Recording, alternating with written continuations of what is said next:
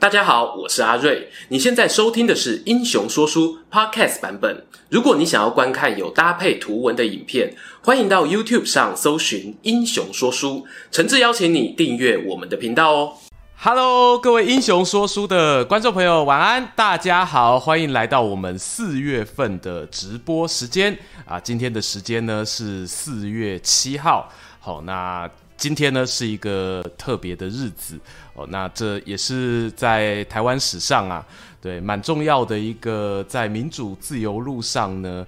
争取哦大家言论自由百分之百发生的郑南榕前辈哦，他呃自焚的一个纪念日。好，那在今天的节目开始的时候呢，我要向他。表达一下我个人的敬意。好，那同时呢，今天呢、也是我们一个特别来宾呢要登场到我们节目的一个 新尝试。好，那这边呢，在这个来宾还没有露脸之前哦，我要先跟大家呢做一个有关于他的一个简介哦。那也稍微呢来聊一下说我们英雄说书直播哦，对于这个之后啊邀请来宾的一些计划。好，那今天呢，我们的这个特别来宾哦，其实啊，严格说起来算是有两位。好啊，但是呢，有一位呢，他请假了。好，我也不卖关子。原本啦，原本今天的照着这个计划排程，大家还记得在二零二一年的年底的时候啊，阿瑞我曾经有发个表单，就是问大家说，哎，你们有没有一些呃，对于英雄说书未来的期待嘛？然后想要看阿瑞我跟哪些人合作啊？当时就有收集了一些人选。好，那这个呃啊有。有人问说，风纪股长要干嘛？好，风纪股长要干什么呢？就是。待会如果聊天室呢有人身攻击的言论啊，我我讲人身攻击，明确一点指定就是说，可能骂别人猪头、王八蛋哈，这种才叫做人身攻击哈，或者是脏话哦，直接骂的哦，麻烦帮我把它 ban 掉哦，只有人身攻击才算哦。啊，如果是你不赞同的言论哦，不用 ban 没关系，好好，大概就这样，我们这个聊天室就是一个尊重的那个频道哦，你不知道怎么认定的，阿瑞我自己还是会看，我还是会把它 ban 掉，好那。我回到刚刚，回到刚刚，我们呢，呃，本来我今天要找的这个特别来宾呢，其实是我的学弟金老师，好，那呃也很符合我们今天要跟大家聊的这一本书，好，那我们今天这本书呢，也是跟那个近代民国近代史是算是蛮有关联的，好，那但是。很可惜啊，计划赶不上变化，呵呵，就是金老师呢，他那那一边就是学校刚好有一点状况哦，所以说他就呃很早就跟阿瑞我做请假的这个动作了哈，送出这个请假条。那在这个情况之下呢，呃我没办法，我就把我下一个哈，本来是下个月才要推出的这一个神秘嘉宾也邀上来。其实神秘嘉宾口袋名单没有几个，好，所以欢迎大家多多提供。好，那于是呢，这一个帮丁老师救援的。这个人是谁呢？哦，他是我们的频道很资深的一个观众，好，那也是我们的扇子团之一。好，然后他的呃 YouTube 的频道的名称呢，相信我们的这些聊天室朋友当中啊，有一些人哦，可能也是他的观众。好，就是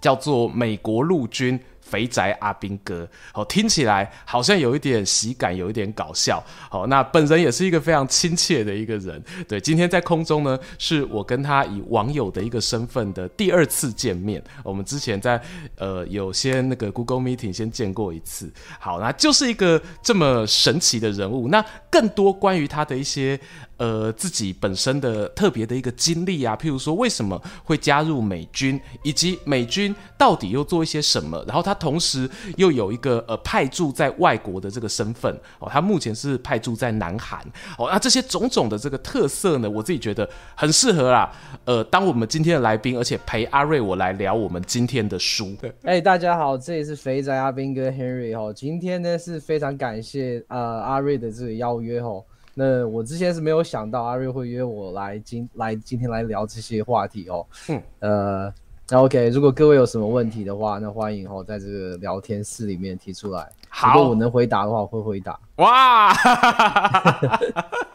太开心了，太开心了！哇啊，那个阿兵哥是那个蛮谦虚的一个人。他其实呃，我们后来有续过一下我们的那个梯次哦。虽然说我已经退伍了，我是前阿兵哥，那我目前啦还没有解召哦，那我大概还要在几年才能解招，所以也听得出来有一点年纪了。那我们今天的这个 标题嘛，跟大家讲说，其实男人相见啊，我们其实大部分嘛，就免不了先聊聊当兵哦，不然就聊聊电动。是是是 那我们今天不聊电动，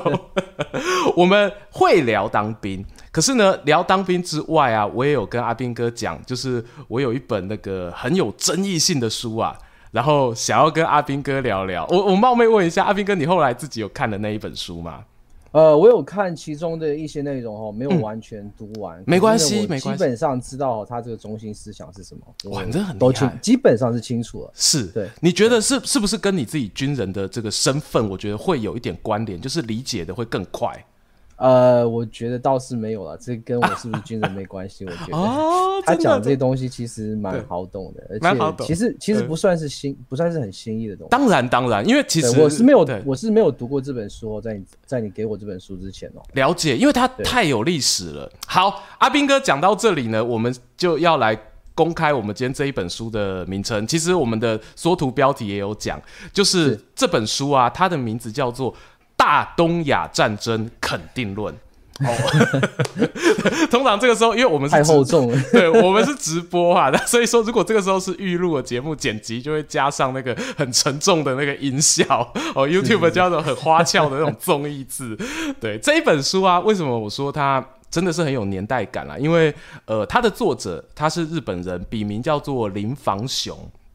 那他其实他的身份，如果说你如果硬要找个类比，我觉得不完全一样。可是你可以把它想象成像是汪浩这样子的一个人物。阿斌哥一定也知道，也听过那个汪浩。他曾常常上一些政论节目嘛，对，然后他本身是那个，我记得他是念跟经济相关的，那可是后来他也对于这个历史也很有研究，然后就开始尝试着写一些他对于读历史的观点。那这一本《大东亚战争肯定论》的这个作者啊，林方雄先生，他也是一个呃类似于这样子的角色，他不是历史科班出身，但他对于日本的近代史非常非常的有兴趣。他的出生的这个年份哦，大约是在。十九世纪初，然后哎，讲错，二十世纪初，然后到二十世纪的中叶，一九七零年代左右过世的，所以事实上他也是横跨了我们整个二十世纪三分之二以上的一个时间。然后呢，他。写这一本书的时候呢，大约是在一九六四年的时候。那当时就是日本距离他一九四五这个战败后，二战战败，然后宣告这无条件投降，已经过了大概二十年左右的一个时间。所以林芳雄呢，他观察到这个二十年日本在战败之后国内的一些状况，他就非常非常的。有想法哦，有情绪，对，那这个情绪，因为他是日本人，所以完全可以理解。那他在这样的一个情绪之下，他就想要对日本做一些什么啦，哦，然后他就，于是他就也综合了他自己从小到大的一个观察，写了这一本书。那这本书在国内呢，是由我们台湾的八旗出版社出版。那阿瑞，我自己对八旗出版社，我是算是始终的读者哦，之前也介绍过很多他们的书，所以对于编辑的选书，如果说你是一个呃，属于跟着出版社挑书的人，那八旗呢，非常非常的赞哦，很适合你们。好，我前面这个我自己啊，这边简单聊一下这本书的这个背景跟这个作者。好，那好奇就是我们接下来想听听阿斌哥你自己看完这本书，呃，如果说要问你。两分钟、两三分钟，你想要说一下，说，哎，你会怎么跟别人介绍这本书？好奇你自己的这个想法，不知道是怎样。因为他这本书的书名听起来就，呃，如果你光看书名不看内容，你会觉得说，你是不是在帮日本的那个军国主义，像是东条英机啊，那个陆军本部说话？我其实当时也是一开始会这么想。那好奇阿斌哥，你一开始没看之前，看了之后，哎，你有一些什么样的想法呢？So，呃，阿瑞，So 你开始吼给我这本书的这个题目的时候呢，嗯、我当时有被吓到，说，哎，那是不是说这个书呢是在肯定这个军国主义？像你刚刚讲的，像东条英机啊，或者是呃日本大日本帝国的陆军本部的之前的这些所有的思想跟他们的行为，呃，当我读了之后呢，但得出的结论是不同，完全不同。嗯，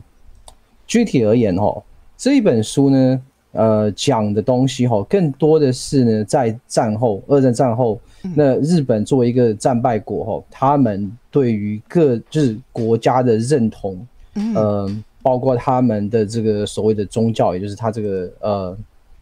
呃什么？呃民族的民族对民族的认同哈，就开始有一些动摇，就开始有一些呃改变。好，这时候呢。这人站出来哈，就是好像是在呼呃什么？呼呃呼吁。呼吁哈，呼吁各就是呼吁各位哈，就是哎想一下哦，那我们其实虽然之前呢有做这些事情啊，他当然没有说这些事情有不好，他其实没有说这些事情真的是很不好，但是呢，他有说虽然我们做这些事情，但它是我们这个日本国的历史的一部分，而且呢，我们需要去肯定在。就是彼时彼刻的语境下，那时的那时候的人所做出的那些选择的一些合理的动机，嗯嗯，虽然可能会有很多不理性的行为、不理性的冲动，嗯，造成了一些可能非常就是不好的影响，对这个世界上其他地方的人，但是呢，他是在这不好的之中呢找到了一些合理性，同时呢，以此来自证，或者是以此来佐证哦，就是。我们日本国，还有就是日本国的这个国民哦，没有没有就是大的问题，而且我们需要找回就是就是我们的什么国民的这个情怀、国民的骄傲，就是差不多是我理解是这个样子啊。他想要他想要讲的东西是这样子，嗯，哇，而且 而且他这个人呢，我不确定哦，我不确定，因为我没有完全读完他整本书，可是给我的感觉是他有一定程度上的可能是对呃所谓的西方国家或者西方。或者讲西方文明哈，有一定的抵触，就是他会更加的是，呃，讲哎，我们日本或者是整个东亚的这个文化，嗯，或者是东亚这个国家这个圈子哦，我们需要有自己独特的，就是呃比较独立的这样的什么，呃，自主性。地位啊，地位对自主性对地位。对，嗯嗯对。对，哇哇，我我本来想说。帮那个阿斌哥补充，但是我发现阿斌哥讲的 超级的完整。那没有没有没有，这是这是非常浅显的，就是我读了一些 之后得出来一些结论。我说一个呃，稍微刚好就是阿兵哥，因为阿兵哥你有讲到战后的部分嘛，就是战后那个日本整个，因为你打输了嘛，所以说国内的气氛超级低迷，不可能快乐的起来。好，然后又被美国像麦克阿瑟设立那一个东京总部，麦克阿瑟还曾经被人家笑称是什么？地下天皇，呃，各种各的说法，对啊。但这个里面呢、啊，我觉得有一个蛮有趣的一个地方，就是作者他提到了一个观念，就是说，通常人家就说，呃，发动那个二次世界大战，就是那个七八年左右这样子的一个时间嘛。然后，呃，可是呢，作者林芳雄先生他提出一个他自己认为的一个观点，就是说，是百年之战。对，他觉得说，其实。二战，这就你不管是你说九一八事变也好，或者你是说珍珠港太平洋战争也好，他觉得那其实已经是战争的尾声了。好，然后真正的战争呢，在还没有大炮飞机开出去之前，早就开打了。其实我蛮同意他的这种看法观点，对、嗯、我是蛮同意的。是真正的战争呢，或者是这个这个 tension 这个 conflict、嗯、是从什么？黑船来航之前，嗯，马关条约之前，马关之战之前，对，对，当时的长州藩嘛，还有这个萨摩藩，对。对，当时抵抗就是呃，就是什么叫呃，抵抗像英国，他那时候英国，对对，抵抗英国的那个商人，那时候我我自己从当中啊，有感受到那个确实如同。Henry 阿斌哥讲的，我还是叫 Henry 比较顺。对对对，OK，就如同 Henry 啊，他他这个所看到的一样，林芳雄先生他对于西方文明是有一点抵触，呃，讲婉转一点是抵触啦。那事实上，如果你要用更重一点的词，就是略有敌意。我还是很怕，对，略有敌意。好，就是他会认为说，呃，应该说他觉得说，因为西方文明很强大，就他们比日本呃更早，不管你说工业化也好，或者说政治制度的改变也好，就是更早了。所以说，当一个比较强势的一个文化，它接触到一个相对于传统的一个岛国日本的时候，那个相对传统的岛国就很容易被吃掉，或者说很容易失去他自己决定事情的一个自由。所以为什么林芳雄他在书里面，他把呃整个战争大东亚战争，他认为是从一百年前，也就是明治维新之前，他觉得那个时候其实就已经开始了日本一步一步走向战争不归路的呃这一趟战争旅程。好，然后包括他有提到说，呃那个时候萨摩藩就是那时候大家。他喜欢日本战国的朋友一定都听过岛津家嘛？哎、对对啊，那时候我忘了是谁，好像是岛津良久还是岛津光久，就当时候那个萨摩藩的藩主，好，他在在任的呃他在任职内的这个期间，就有跟英国那边有爆发过冲突，然后也杀了那个哎呦砍成重伤，把当时的英国人砍成重伤，然后这样子的一个。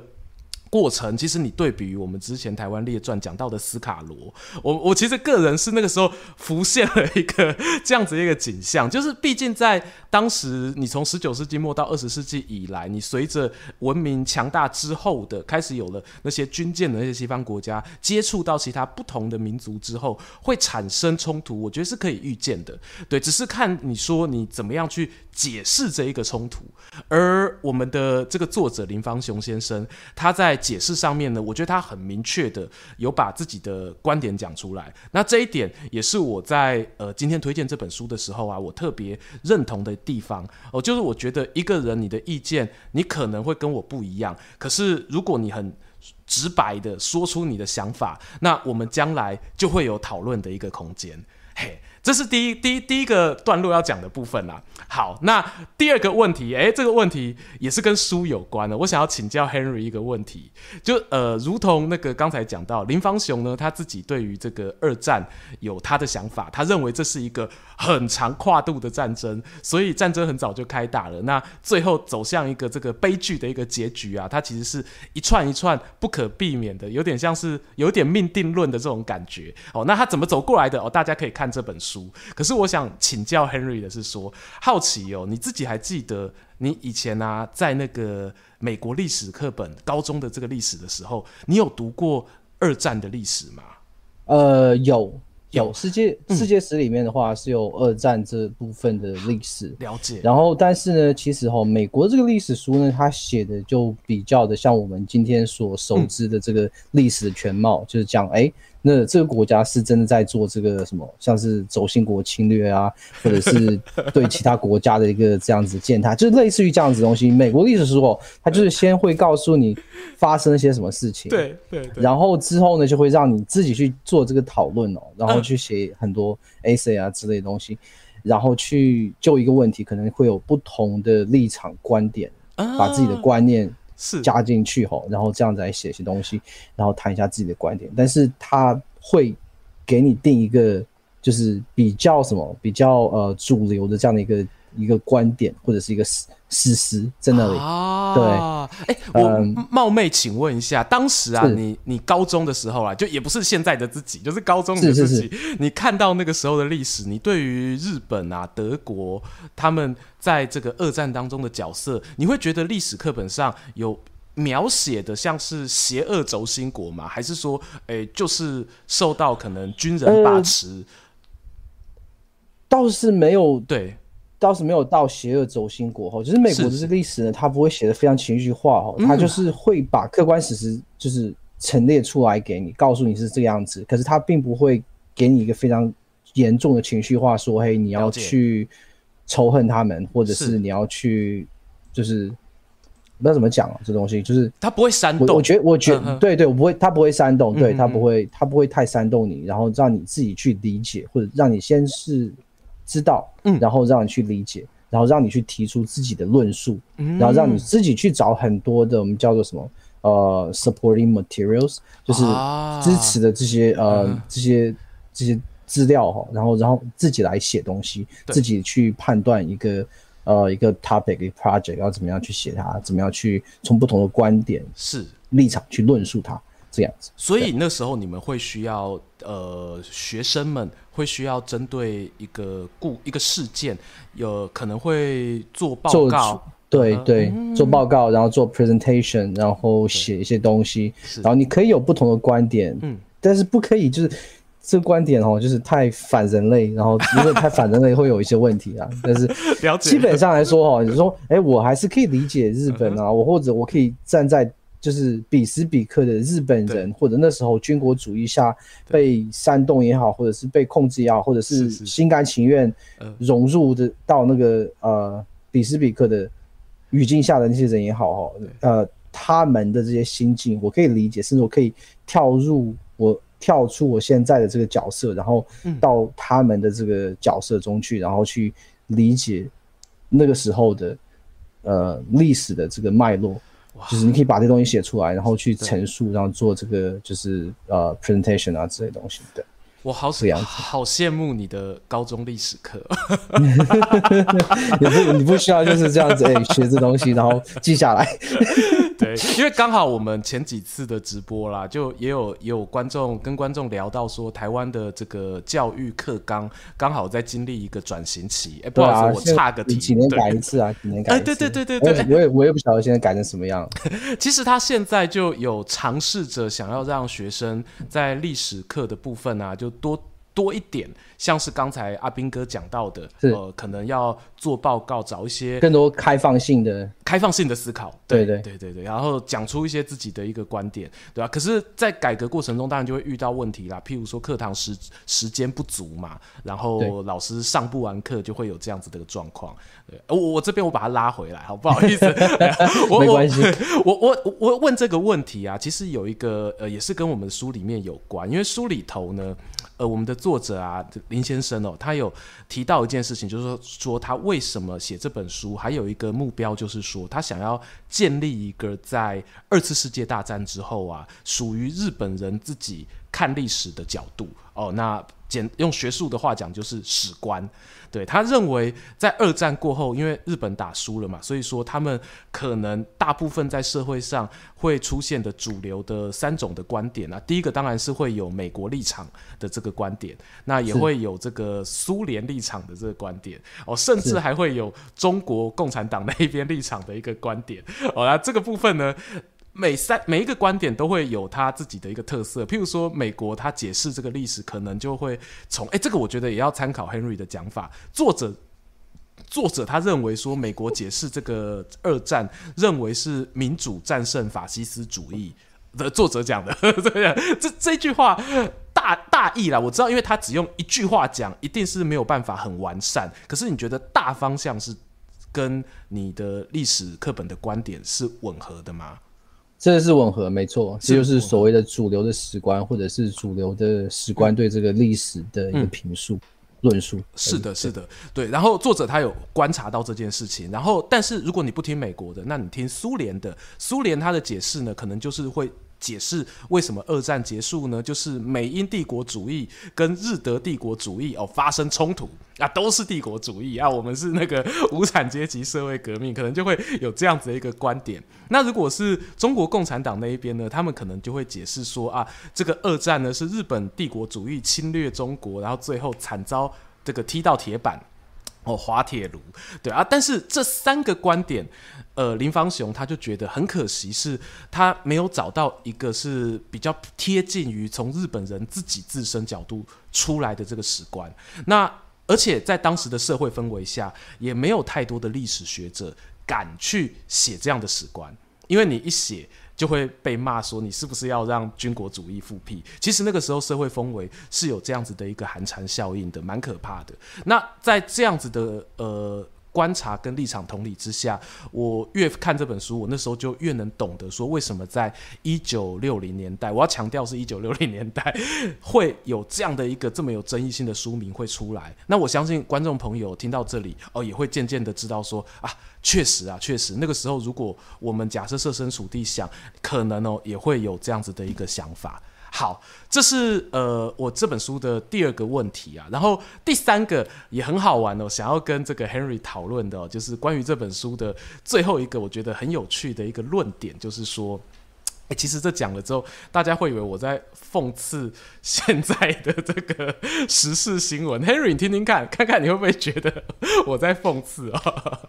作者他讲了一句话，他就说，有些人啊，他认为。没有宣战的军事行动不叫战争，然后因此跟别人争辩战争的定义。那作者个人的立场是呢，他把政治决策以所谓的军事行动作为表现的情况，都解释为战争哦。所以说，你可能没有宣战哦，但是你的阿兵哥可能走进了别人的国境边界哦，然后有这样子状况的时候呢，他都会解释成为一个战争。所以他在这样的一个立场之下呢，他就认为我们的生活周遭其实真正和平的时代没有我们想象中的那么多哦。很多时候我们觉得现在是和平，可是其实自己是处于一个战争的状态。那也因为这个样。样子，所以才会导出他这本书后面的理论，就是认为其实明治维新，日本跟西方接触开始，那个战争就开始了。好，那当然这是一个观点哦，大家不要拉椅子说现在啊，所以说现在那个俄罗斯啊，不没有，我说现在那个 对，现在一些国际局势上面有那些战争都在发呃都在这个发动当中。好，那呃，我想先听听 Henry，你自己觉得如果要问你说战争这两个字。你有什么样的定义吗？呃，我觉得齁，就是不管呢，你作为一个什么主权体或者是一个军事实体，嗯，那你是否对你的这个就是想要去攻占的这个国家或者是军队或者是地区哦，嗯，然后进行这样子的一个战争的行为，我不管你宣没有宣战啊，但是只要你的，的像你刚刚讲哦，阿斌哥呢。受命哦，已经踏入到了人家的这个土地上或者领海里面，那你这实际上呢，就是一种宣战的行为。宣战不一定是要用什么口头上的文书方式哦，对，这样子公告出来，哎，我对你宣战，说我要打你，不一定啊。你你的你的你的飞机已经过去了，你的阿兵哥已经、嗯、已经。已经在你这什么呃小艇上开始要登，已经要登，已经要登岛了。哎，这都还不算是开战吗？这当然是开战了。是的，是的，是的，对。而且这这个很好玩哦。其实林芳雄他这个立场呢，是也有一点自己有去批判日本早期军国主义的一个做法。我举个大家最熟悉的例子，因为台湾学生一定都听过那个九一八事变嘛，就课本都会教哇这个。这个中国受到日本的欺压，可是为什么当时日本人呢？他们哇，有可爱的狗狗，诶，是猫猫。抱歉，抱歉，抱歉，不会，不会，不会，太开心了！我最喜欢看到宠物毛小孩乱入了。就日本的，他们当时一些旧的一些史家们啊，他们就会解释说，日本那个时候进入中国，他没有宣战。哦，所以说他们称呼它为事变，而不叫做战争或某某之战。对，那林芳雄呢，他就是自己打脸这一个，就打脸他们同样是那些日本的史学家。对，所以说我会觉得，呃，当你开始大家。不，呃，用同样的角度哦，在看历史的时候呢，你可以找到一些共同点。那同时，你也可以重新的去解释一些我们历史上有趣的这些战争行为，哦，甚至是没有发生的战争行为。对，那 这里面他有讲一个没有发生的战争行为，也是呃蛮经典的，就是那个呃在明治维新时期的征韩论。哎，这个我不知道 Henry 看到了没有？比较后面。呃，我可能没有读到这还没读到那边，但是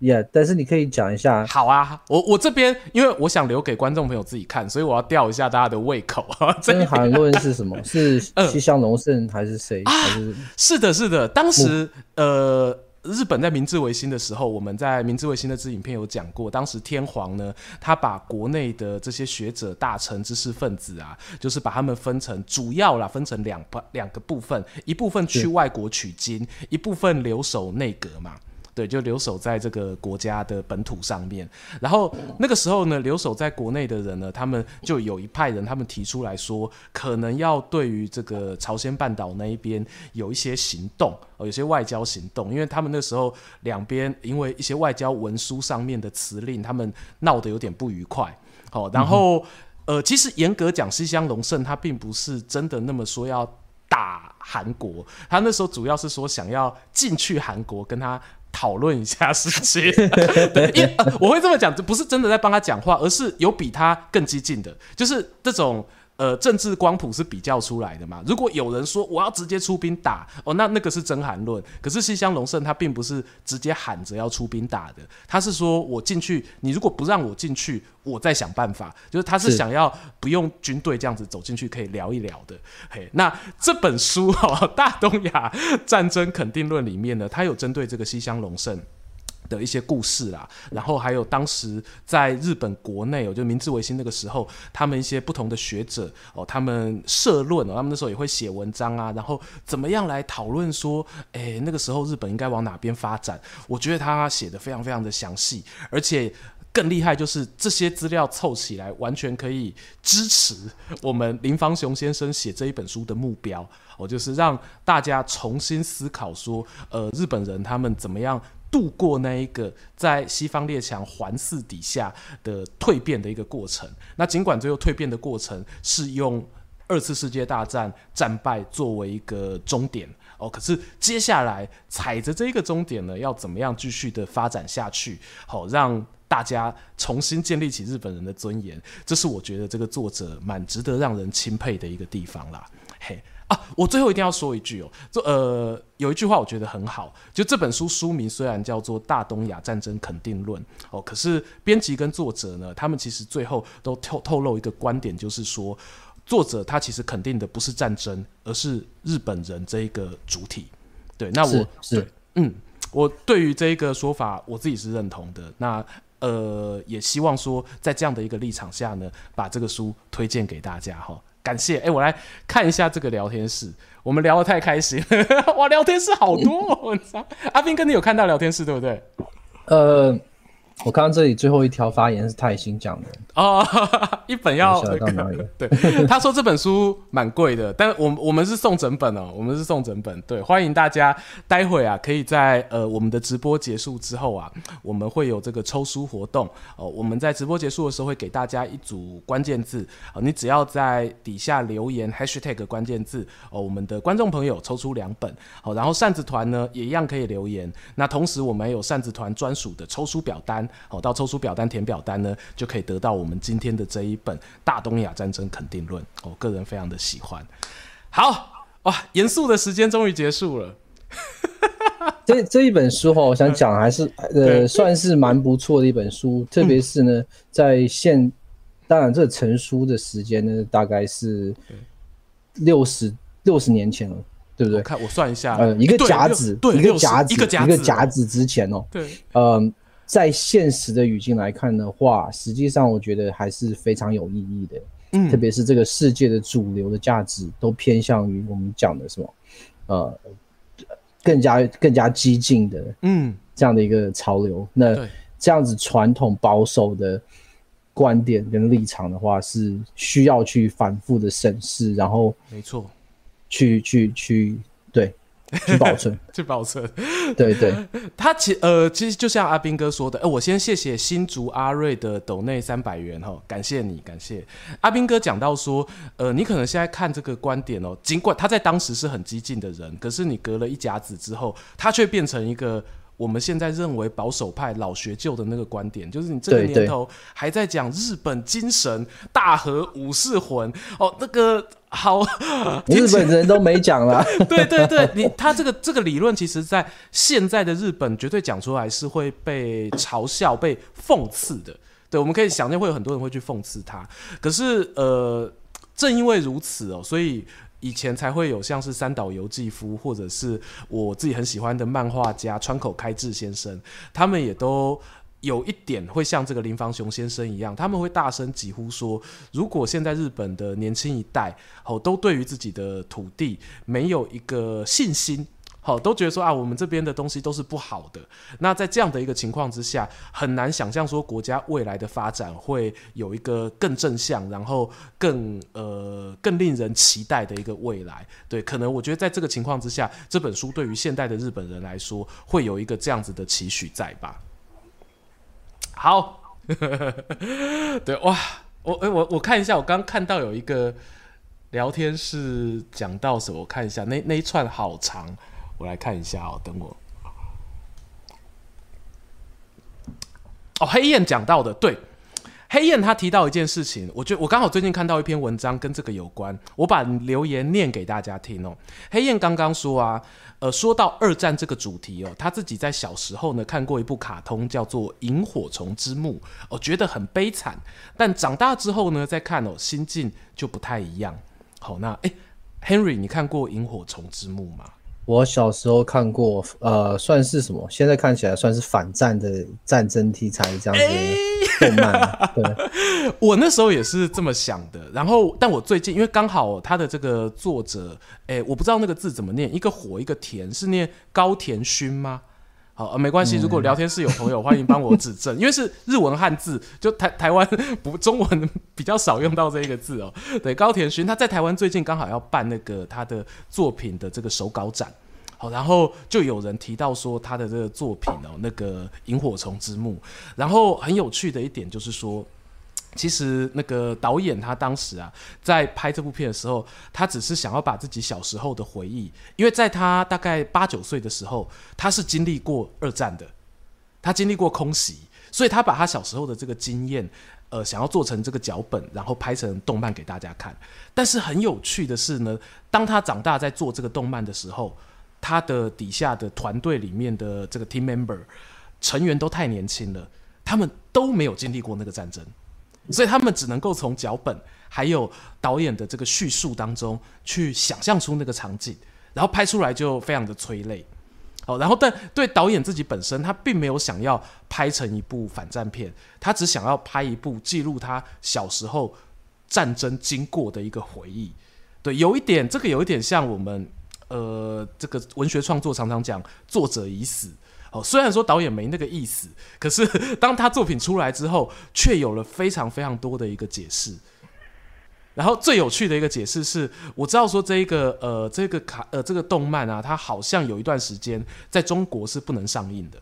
哦，因为他觉得说他美化了这个日本人，就是他觉得他他把当时日本人也受苦这件事情当做是一种他们对于战争的这个洗白。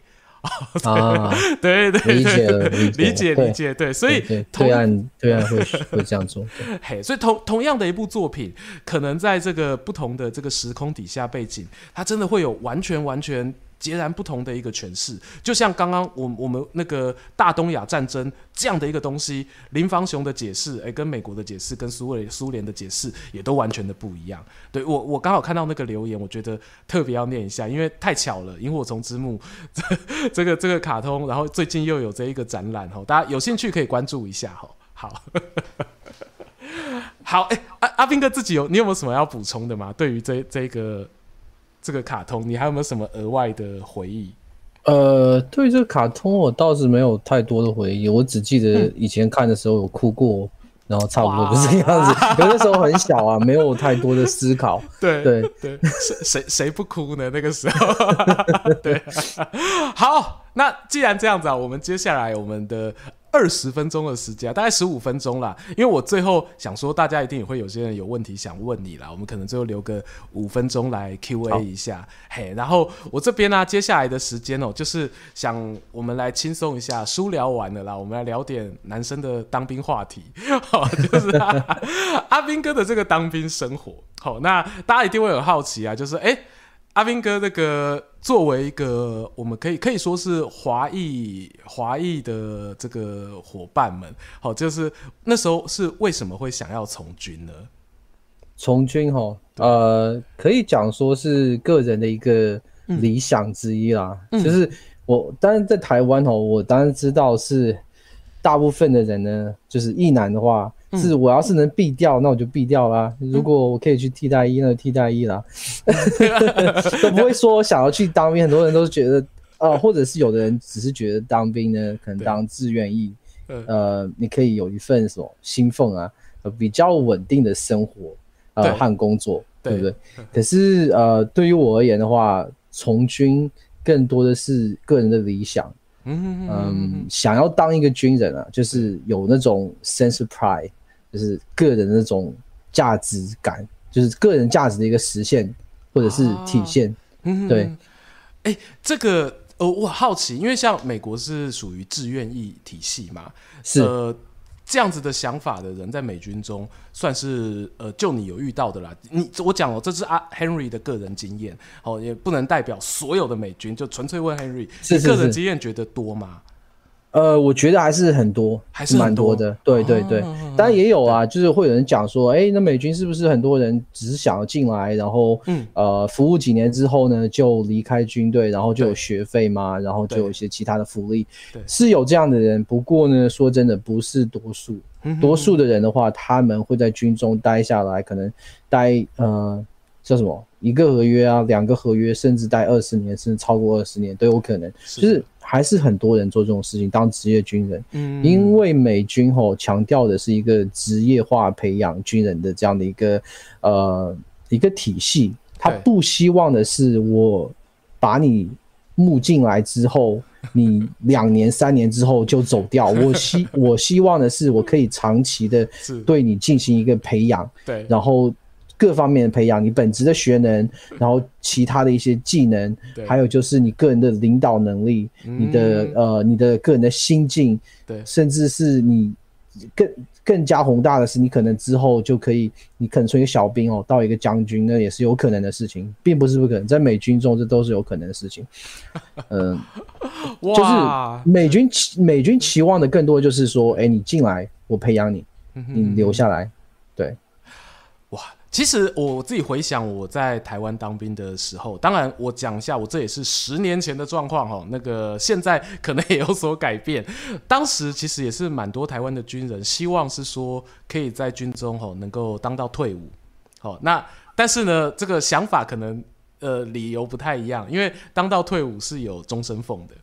所以说哦，是是是，对对对对，但但这这这是这是无可厚非啦。我觉得哈，理想跟这个现实，你必须要找到中间的这样的一个平衡点。你没有讲说，哎，我是为了理想然后从军，那我就不管我在军中的这些什么兴奋啊、福利。当然你会要想这些东西啊，这有时候也就是为什么哈，我之前我在我自己的这个频道的直播中有讲说，哎，现在国军的福利还是很差，对，还是需要提高，还有很多可以改进的地方。因为如果你没有办法就是呃照顾到就是每一个人的话，就是每一个军人的话，那你怎么样可以期望这些人哦，可以长期的在军中留下去？然后军中的战力的形成哦，并不是靠呃新兵。嗯，不是靠你在军队一两年的这些兵，靠的是在军中四五年、五六年、六七年、十多年，甚至是二十年这些兵，这些才是在军中哦真正有战力，或者是可以让你的战力哦被呃提升、就倍增起来的这些人。有经验的士官啊，那绝对是非常非常有价值的。你军队中，你我我们讲残酷，在战场上面，你把一个十几年、二十年的这个士官。如果让他在战场上牺牲了，那你要马上找到顶上来的人，非常的不容易，对啊，你不是每一个这个军队体制都能够这样子很快的做好交替的。对，我我看聊天室那个我我老板哦，Mula 在问说，我刚刚怎么在奸笑？我说因为我现在我已经 退伍了，所以我才能够奸笑。对 对，但那个 Mula 你也在奸笑，因为我老板他已经解招了，哦他的年龄更大，所以说他已经对他已经解招了。对，好，我这边刚刚好那个、啊、阿斌哥有提讲到一件事哦，那也跟新进来，如果你是现在才在收听我们直播的观众朋友讲一下，就阿斌哥说他自己。己呢有开设一个 YouTube 频道，好，那我们的我把他的这个链接放在我们的置顶贴文，好，那阿斌哥呢，他开 YouTube 频道这件事情啊，我那那时候知道的时候，我是。蛮吃惊的，我还一直在想说，这真的是我那个扇子团会员阿斌哥吗？因为我有记得你的名字，然后我又看这个频道跟你的名字一模一样，对，我想说，难道是同一个人吗？美国军人居然可以开 YouTube 频道，这真的是颠覆我的一个想象。所以这边呢，当然也我相信也有一些如果没有看过你频道的观众朋友会好奇这个问题，呃，想问一下说，美军啊，第一个问题是美军现在军人哦，就你所知，呃。开设 YouTube 频道的人比例大概是怎么样？那同时呢，他们呃军方对于说士官兵好，然后开设这样的社群媒体，使用社群媒体，会不会给你们一些明确的规范呢？呃，首先哦，这个比例呢其实并不高，呃，会真正开像是 YouTube 这样子的呃频道公开的，可能几百个军人中可能只有一个人，或者是也许人家有开，可是就是抛一两个影片之后呢，就不会再继续抛了，因为制作影片哦，后置这些影片、拍摄影片是一件非常困难的事情。对于我而言是这样子，每个影片的后置。呃，拍摄后置的时间对我而言至少一周，甚至超过一周一周的时间，所以大部分军人呢不太可能会有那么多时间持续的把他的频道经营下去，这是一个问题。但是美军的确还是有很多人做 YouTube，现役美军哦，就是各个军种都有。那至于军方哦对这个事情是怎么样去看待，其实军方没有去管太多，前提是如果你不你不能泄你不能泄露，就是呃什么我们叫做任务情报，这个一定任务任任务。任务的情资，对，然后呃，有什么有任何的敏感或者是任何的需要保密的情资，没错，没错，所有这些东西，还有就是一些敏感的人物的可能面部的这个识别啊之类的，你不可以泄露这些东西。对，这之外的话，其实军方没有太多去讲，但是当然了，如果你作为一个军人哦，然后你。在你的频道里面讲一些就是有辱这个军队或者是国家的，就是是的，呃，一个立场的东西，一些呃内容的话，可能会有一些问题。嗯嗯，呃，不过所所以也是也就是这样的原因哈。如果你有开频道，特别是你的频道已经像做到我这样子，有可能几万的订阅的观众这个样子的话，你可能需要跟你的就是我们讲 channel command，呃，去报告，哎、欸，我有做这频道啊，这、哦、之类之类的事情哦。所以后来 Henry 有报告了，我我没有，你知道我我的频道哈，我的频道是 我的频道是我的我的士官长，我的我的军事长，这军事台湾不讲军事，国军不讲军事长，就是你知道就是顶到顶的这个啊，我们讲四等士官长，四等还是一等？哎，要一等一一等士官长，一等一等一等士官长，对，呃呃，然后然后是什么？我的我的我的营长，嗯，我的营长都有订阅我的这个频道。他们就所以其实你的长官也都知道说，是是是，对，在我们的单位当中有一个这样子几万订阅的这个 YouTuber，是是是，基本上我好几个连长啊、营长啊，对，呃，都知道，而且都有订阅。嗯，对，那哎、欸，像这样子的呃情况，就像你说的，呃，其实有在开的这个官兵们很多，好啊，但是。呃，大家经营起来，就是因为任务的关系，所以可能往往发片没有办法那么的顺利。哎，那支持阿斌哥能够这样子一路做下，因为其实你频道也做了几年的这个时间，就剪片。那实际上哦，我只做了一年而已啊。我是从去年的四月开始，才认真的。但我在我对我之前有拍大概呃十个影片，那是三年前。可是那之后十个影片之后我就停掉了，因因为我太多事情做，我换我的兵科职种啊。我要去学校学新的，我是医疗兵的这个专长啊，这中间我花很很久时间，还有士官训啊，所有这些东西，所以中间那一段时间我都没有去经营频道，直到。去年的四月开始到现在刚好是一年时间哦。哦，对，订阅很厉害，我觉得我还是 还是 OK 啦，我不是很厉害了，但是订阅从哦一千哦涨到四万一千，现在是，我觉得我觉得 OK 了。我没有团队啊，这是这是我要讲的，没有团队。是的，是的，是的。哎，大因为你知道有些人会阴谋论，有些人就会每次看到这种跟军事有关的频道，我就会说你这个一定是收钱啦，然后不然就说你这个一定是什么有什么幕后。金属投资你 没有了，没有了，没有了。我是我是我是赚这个流量费而已。我每个月可以赚可能两百美元、三百美元流量费。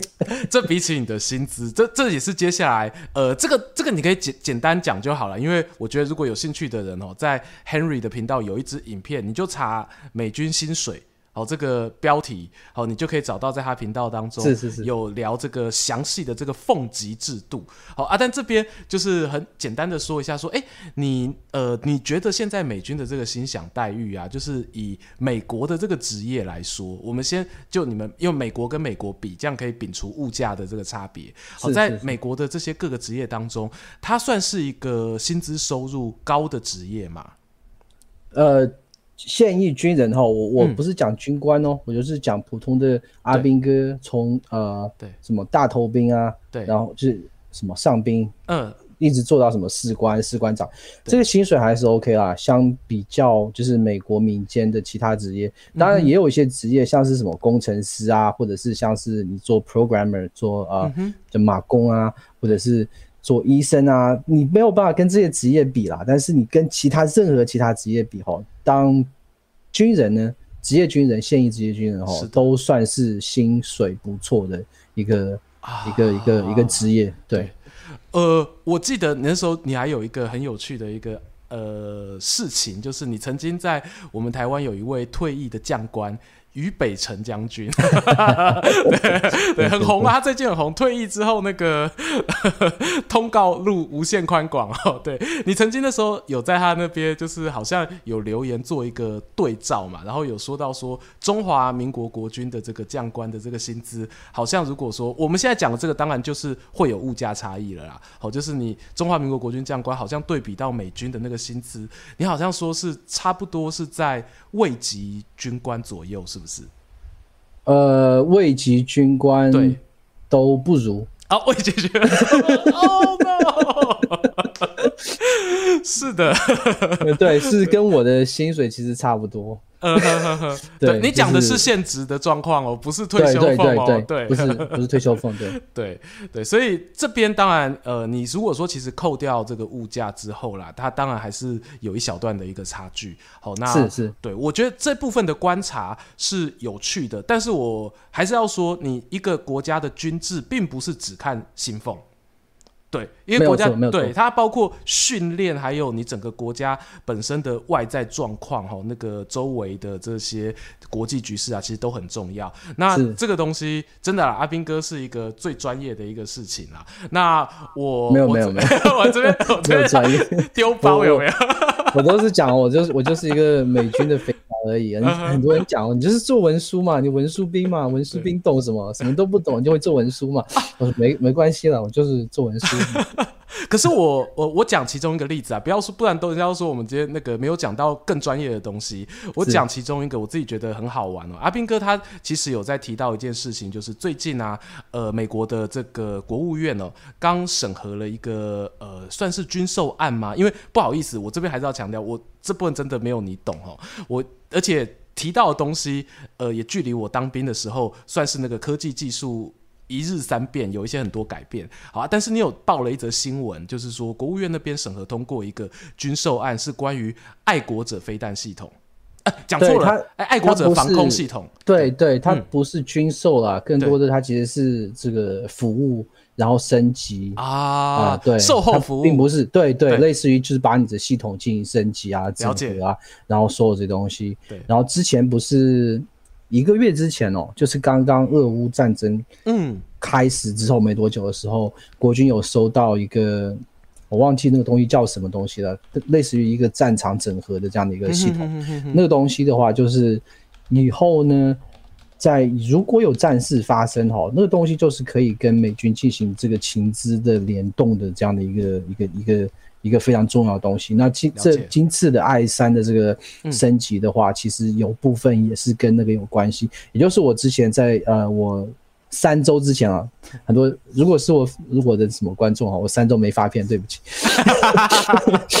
我三周之前的影片哈，对，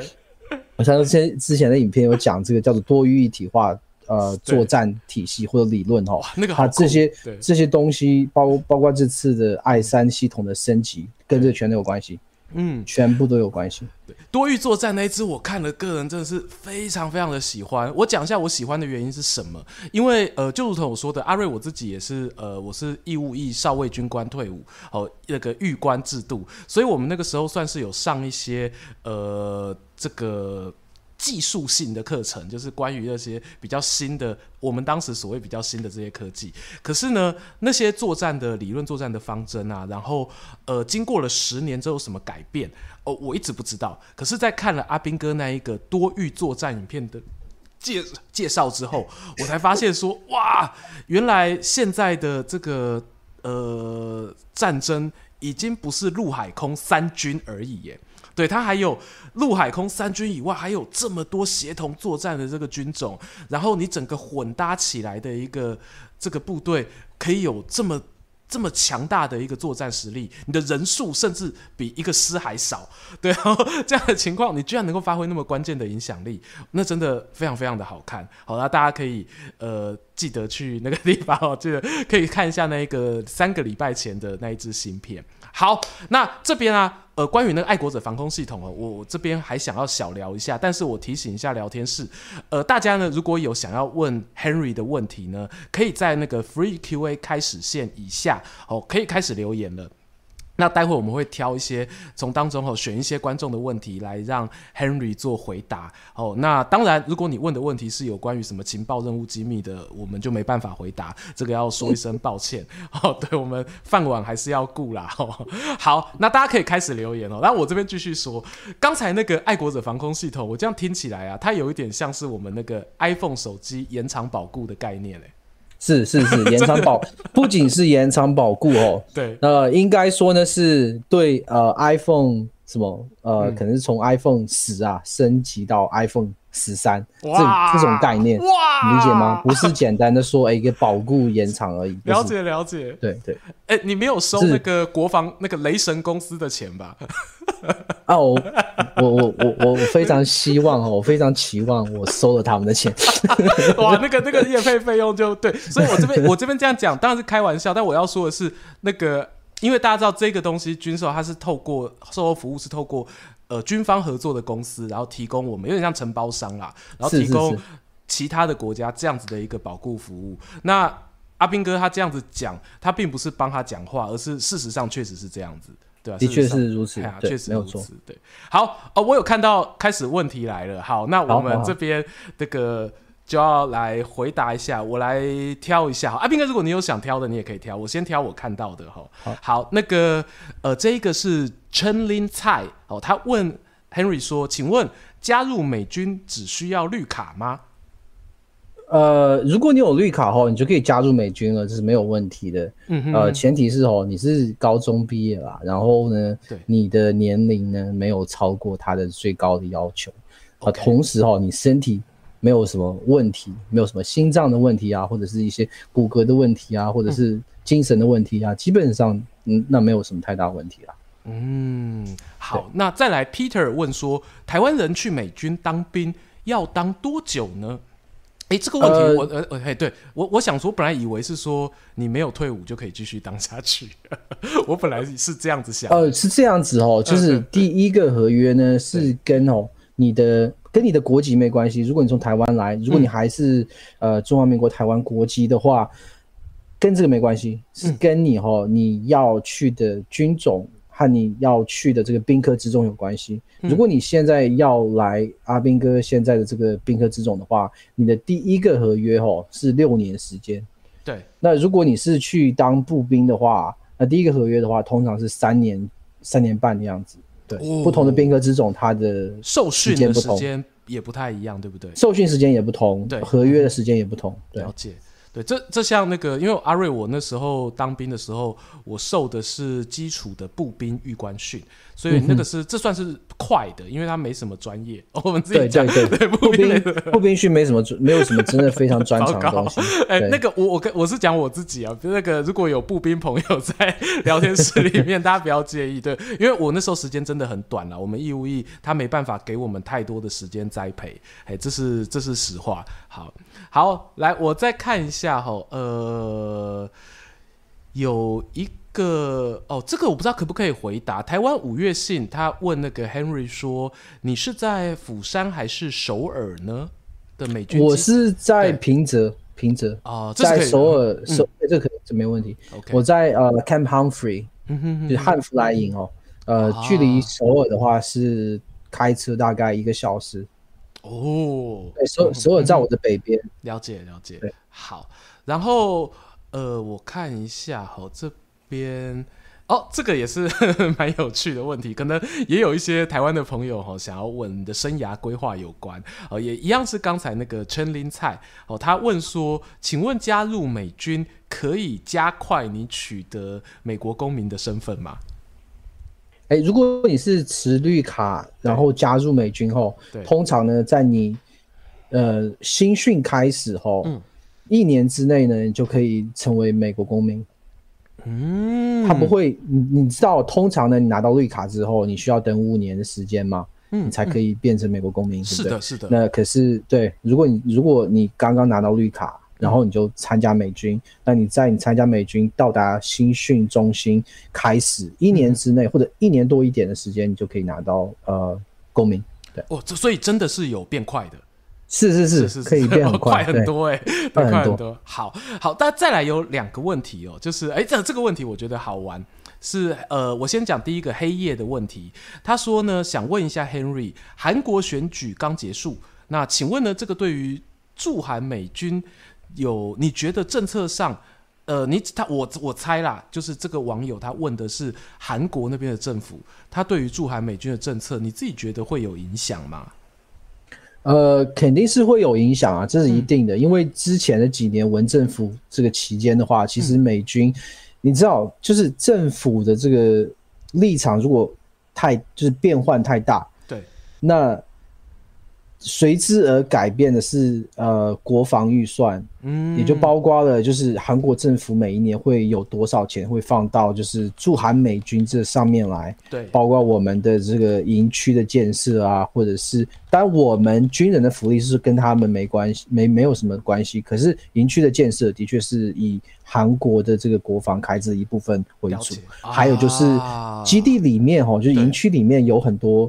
呃，韩国的在地的雇员，就是他们做一些可能是服务类的工作啊之类的，嗯、这些费用的话，大部分呢是韩国政府要进行一个开支。嗯、所以，如果这政府它是比较跟美国疏远的话，那他可能就不太会去支付这个钱，或者是支付很少的一部分。嗯，还有就是呃，在这什么媒体啊、舆论上面哦，也会有有问、嗯、有不同，对。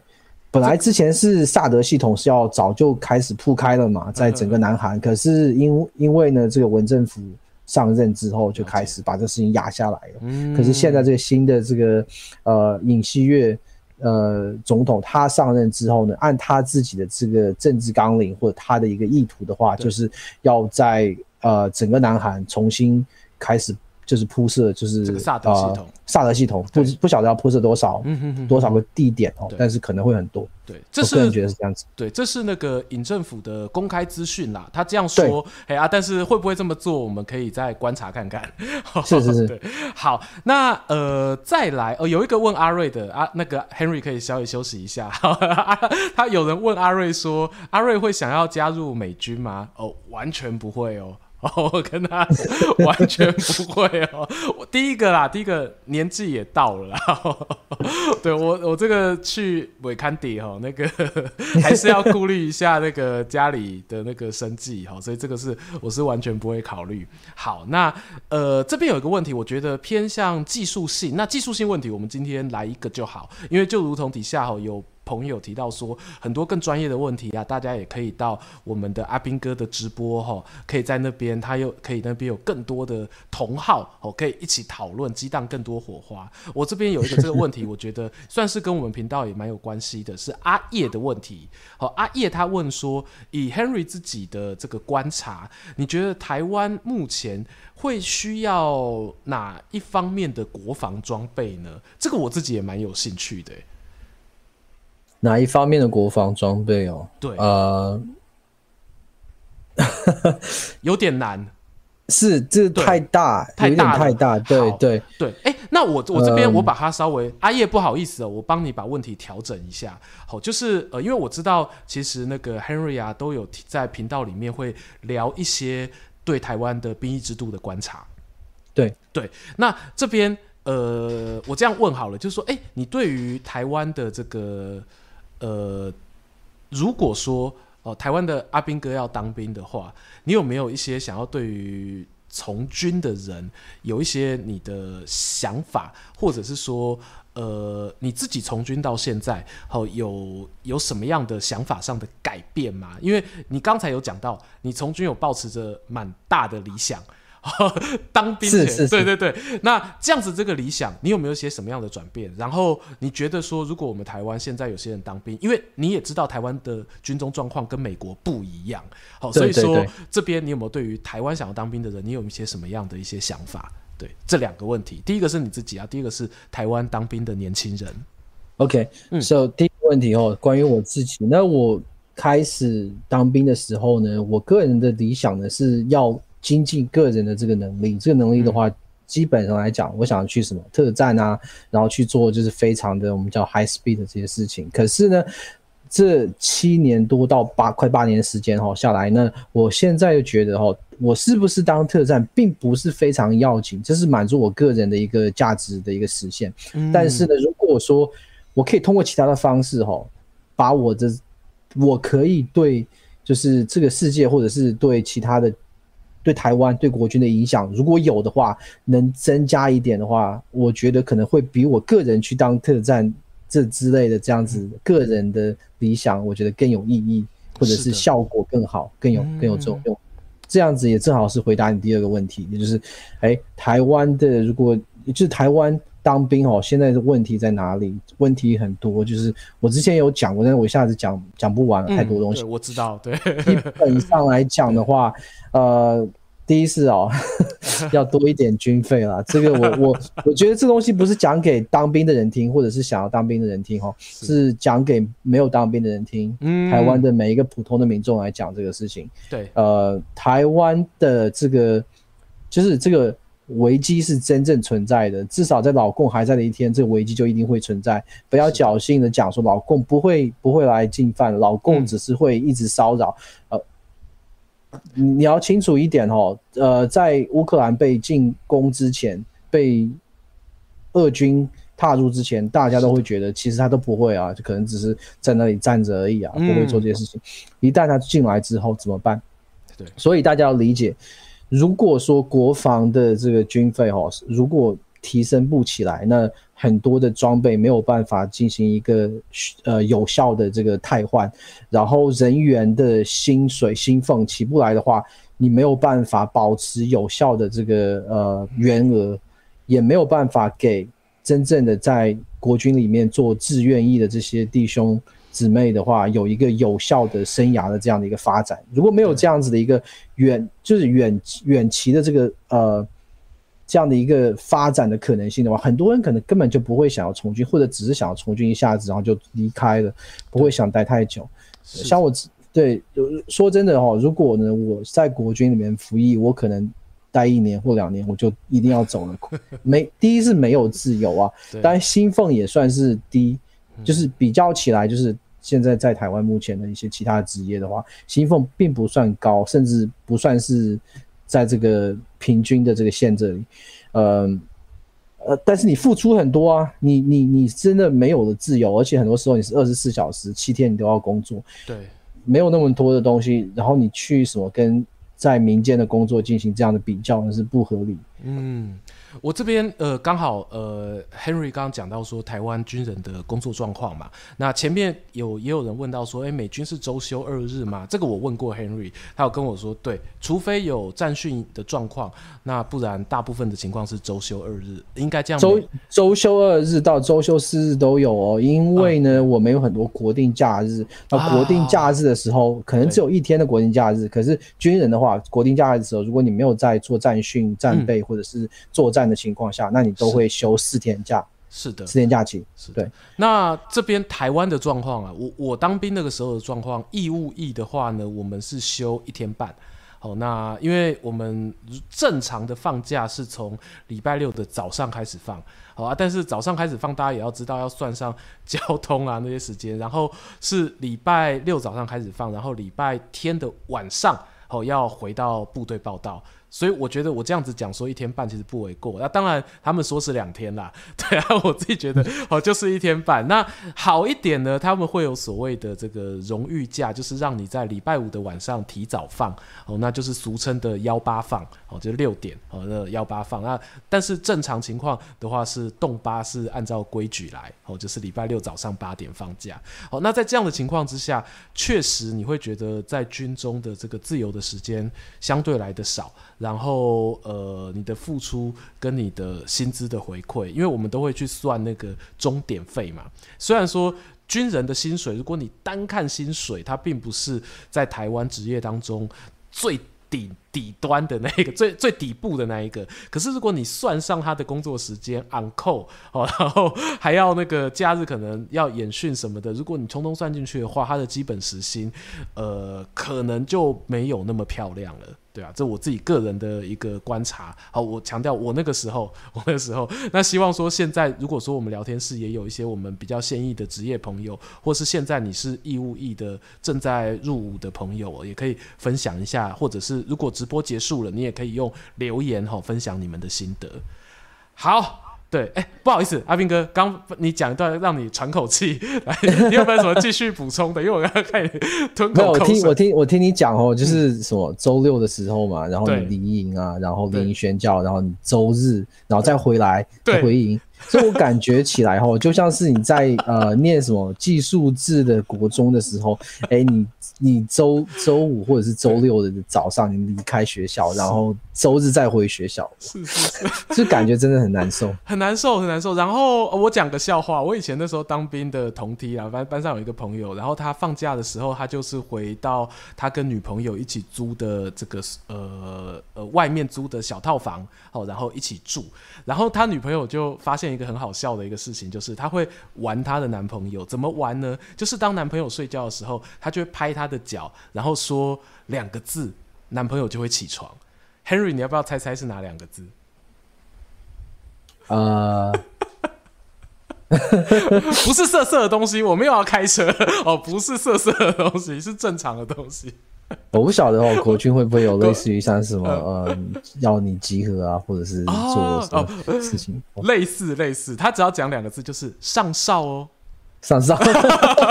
对，你你知道美军哦，没有上哨这种东西，没有这种东西。哎、欸，很多观众朋友一定会很讶异？我们我们没有站哨这个东西。站哨的话，只是你有在战区，像是你如果之前在阿富汗或者是伊拉克这些地方的话，然后你有我们有在那里也有 FOB 嘛，就是呃 for 呃 forward operation base，就是在那里建立的小的营区，那种地方的话是有站哨，但是在本土。包括我现在在韩国，我们没有站哨这种东西。哇，对，没有人，没有人会到你的脚边，到你的这个 营房里面去叫你起床站哨。所以就是要在一个真正有需要站哨的单位，他才会安排站哨。那如果说这个单位附近并没有那种明显而立即的危害，就不站哨。对对对，OK OK，了解。也合理啦，对啊，只是有人就会呃，以台湾的角度，可能就会想说，那站哨是要平常要训练的嘛？他就说，你如果平常没有训练，真正有需要用到的时候，可能不会站哦。那但对义务役来说，因为义务役我们一年就退伍了，所以我们对我们会去站，也会觉得说，哎，就就忍一下，就很像去 seven 打工哦，就大夜班，对啊对啊，就这种感觉。哇，真的是哎。欸我我们不小心聊着聊着，十点十五分了，超时间了，超时，我们超时十分钟，超时。哦，OK OK，对啊，抱歉抱歉各位，不会不会不会，是是我这个是我这边哈，我的我这边主持人那个控管不周，我聊的太开心了。对，那今天呢、啊，这个还是要非常的开心啊，就我们第一次好邀请到我真实世界碰过面的朋友以外的人来当我们的特别来宾。以后有机会啊，以后以后有机会真实世界碰面。嘿、啊啊啊，我很开心。如如果说有有什么需要的话，我还蛮想可以跟阿斌哥有第二次、第三次这样子线上合作。是是是，什么时候什么时候来南韩？呃，什么时候来南韩 嘛？我我，我要要要赶快注射那个 符合南韩同意的那个疫苗。哎、欸，现在好像不用注射疫苗了。南韩啊，因为因为南韩那边，我记得我记得他们，我记得月底哦，这个月月底好像是不用戴口罩了。哇，我记得是这样子哦、对，因为本身南韩这边病例数是比较多啦，对，就所以说他们的防疫政策也没有没有没有关系的，是现在病例。我这边几千个人，这两个月几千个人感染，没有一个重症啊，没有没有一个重症，全都是轻症，甚至没有症状的。对对，这这个这个话题，我们下一次哦有机会聊，因为这话题最近台湾很夯。最近对对对，我知道我知道，我觉得台湾现在也有点搞不清楚状况，有点学老公，我觉得干什么？好，我很怕这个再讲下去，我们时间哦完全收不住了。对，哎、那我们这边啊，这还是要回头哦，再次感谢那个读墨电子书哦，然后赞助我还有阿斌哥啊，我们今天呢都有看到了一个非常非常好看的一个书籍哦，《大东亚战争肯定论》。那这一本书呢，大家只要在我们直播结束之后，在我们的影片下方 hashtag 我们的书名。哦，书名就好哦，#hashtag 大东亚战争肯定论。哦，结束再留，现在留没有用。对，然后你只要有留，我们会在下个礼拜一的时候，哦，抽出两本送给大家。那扇子团记得到我们的社群贴文那边去留言。好，那在我们的直播的最后啊，还是想邀请那个阿斌哥，不知道你有没有什么话，好，或者是想要推广一下自己的频道，呃，想要对我们的观众朋友来那个说明一下的。呃，我倒是没有说想要推广频道，只是说呃，很高兴的，呃，今天阿瑞可以邀请我过来到这个聊天室，和大家在这里就是就吹一吹水啊，然后 我也很开心，对我很开心，对，嗯嗯、也。都希望哈，我我个人的话，阿斌哥最就是这一段时间以来的话，我都是希望各位是多关心一下国军的这个呃，就是有些什么改变啊之类的，是推动国军的改变，以此来保护或者是增强哈，就是台湾的呃国防的战力。那这需要每一个人的支持，每一个人不不能讲说，哎、欸，我给你们钱哦，你都贪污走啦，或者都拿走啦，或者之类的事情，我我当然理解了。可是这需要其他的制度的完善。跟我想讲的是，不要去简单的苛责说，哎、欸，你们这些都是密充，或都是什么、嗯、什么。就是拿钱不做事情，你要晓得，就是阿兵哥做事情，你看不到他们究竟在做什么事情，而呃很多时候阿兵哥做事情，他们也没办法控制，也都是上面的人呢，上面的一些军官或者是长官给他们一些有的没的事情做，所以这需要所有人都有这样的意识，然后去推动国军的这样的改变。嗯，国军有改变，那台湾才可以有安全。首先是。要靠自己来保护自己的土地，嗯、对，保保护自己的家园，不能简单的想说，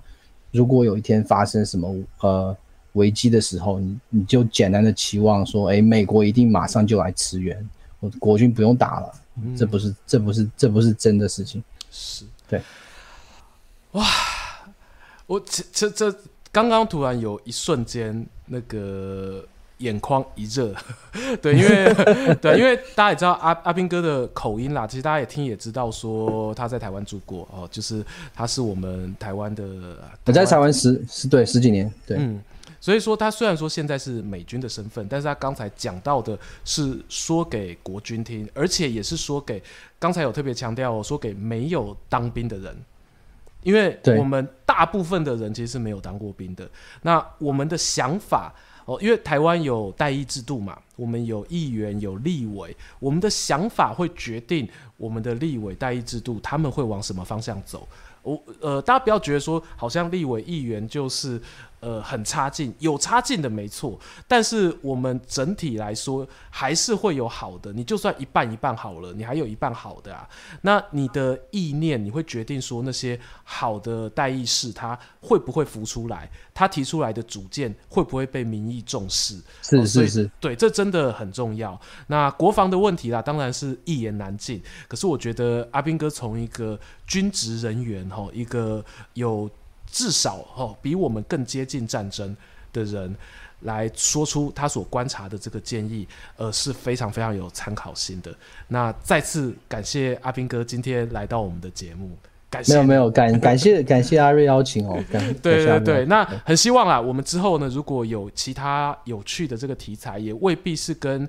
军事有关，因为我知道呃，Henry 也非常喜欢历史。好，下次我们下次不要这么沉重的哦，让你轻松一点。好，对，像你也喜欢猫猫狗狗啊，哈，如果说哎有一些什么类似的宠物史啊，哦这些东西，哦，我在那个发你通告。好，不好意思，那个通告费很微薄，就是弄书，哦这样的，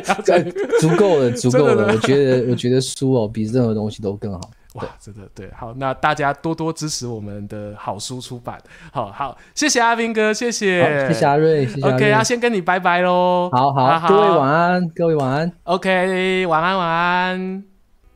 好啦，非常的。谢谢啊，大家今天哦陪我们到这么晚哦，十点二十分的这个时间。对，那最后啊，就还是跟大家说，我们今天聊的这些内容呢，呃，虽然中间有些开玩笑，有些诙谐的部分，但是。呃，本身战争这件事情，它真的是需要我们每一个人哦，好好去思考它背后的一个意义。那也回到我们今天的这一本书啊，《大东亚战争肯定论》，作者不是有提到吗？战争并不是真的是真刀真枪哦，或者是飞弹打来打去哦，那个才叫做战争。很多时候呢，战争的这个开始哦，往往。可能是透过一个政策的改变，好，或者是透过社会风气某一个舆论的兴起，好，那这个或就会造成对于接下来的历史有非常非常大的一个影响。